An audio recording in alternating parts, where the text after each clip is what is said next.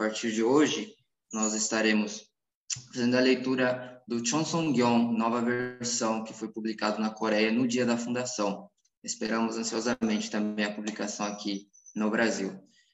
Então, poderiam projetar e estaremos lendo o livro 1, né, que é a existência de Deus e seus atributos. Então, Vitória, por gentileza.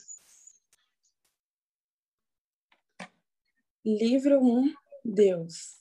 Capítulo 1, Existência e Atributos de Deus. Seção 1, A Existência de Deus.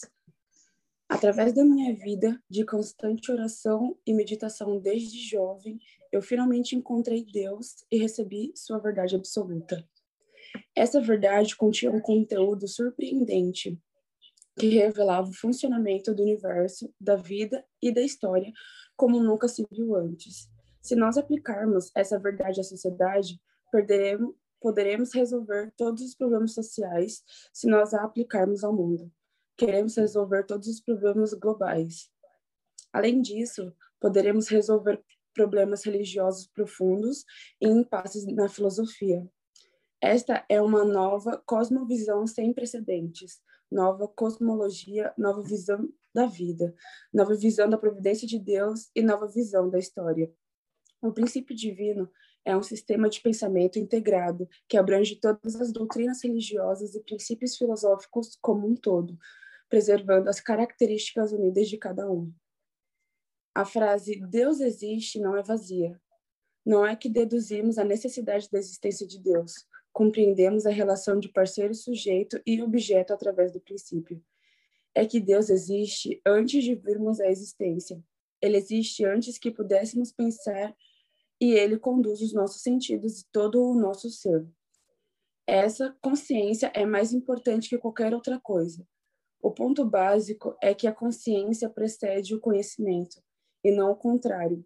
Se estamos com frio, sentimos frio antes de sabermos que estamos com frio. Da mesma forma, uma vez que Deus existe, devemos ser capazes de sentir a sua existência em todas as, em nossas próprias células. Conseguir essa consciência é o que importa. A questão é como alcançamos essa consciência, a capacidade de experimentar essas coisas. A questão mais séria da vida humana é saber se Deus existe ou não. Se Deus realmente existe, o maior dos pecadores é aquele que nega sua existência. Por exemplo, se um filho nega a existência de seus pais quando estão realmente vivos e bem, nós o chamamos de filho filial ou filho não filial. Nós o chamamos de filho não filial. Então, o que acontecerá com a pessoa que nega a existência de Deus, apesar de Deus existir? essa pessoa virá a ruína.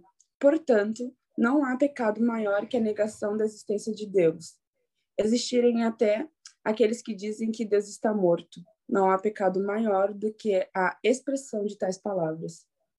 Não devemos perceber a existência de Deus apenas vaga e conceitualmente. É possível entender a existência de Deus somente através da lógica. Isso é porque a existência de Deus, enquanto dentro da esfera da lógica, também ultrapassa a lógica. Pode uma crença religiosa, em que se conhece Deus somente através da lógica, guiar nossas vidas? Pode tal crença nos aperfeiçoar como seres substanciais da vida eterna? Existem muitos problemas com essa ideia. Com apenas essa base, como, como podemos esperar estar diante de Deus, nosso verdadeiro Senhor? Nossa vida nossa vinda a Deus tem sido a esperança da humanidade e também o objetivo providencial de Deus ao longo da história.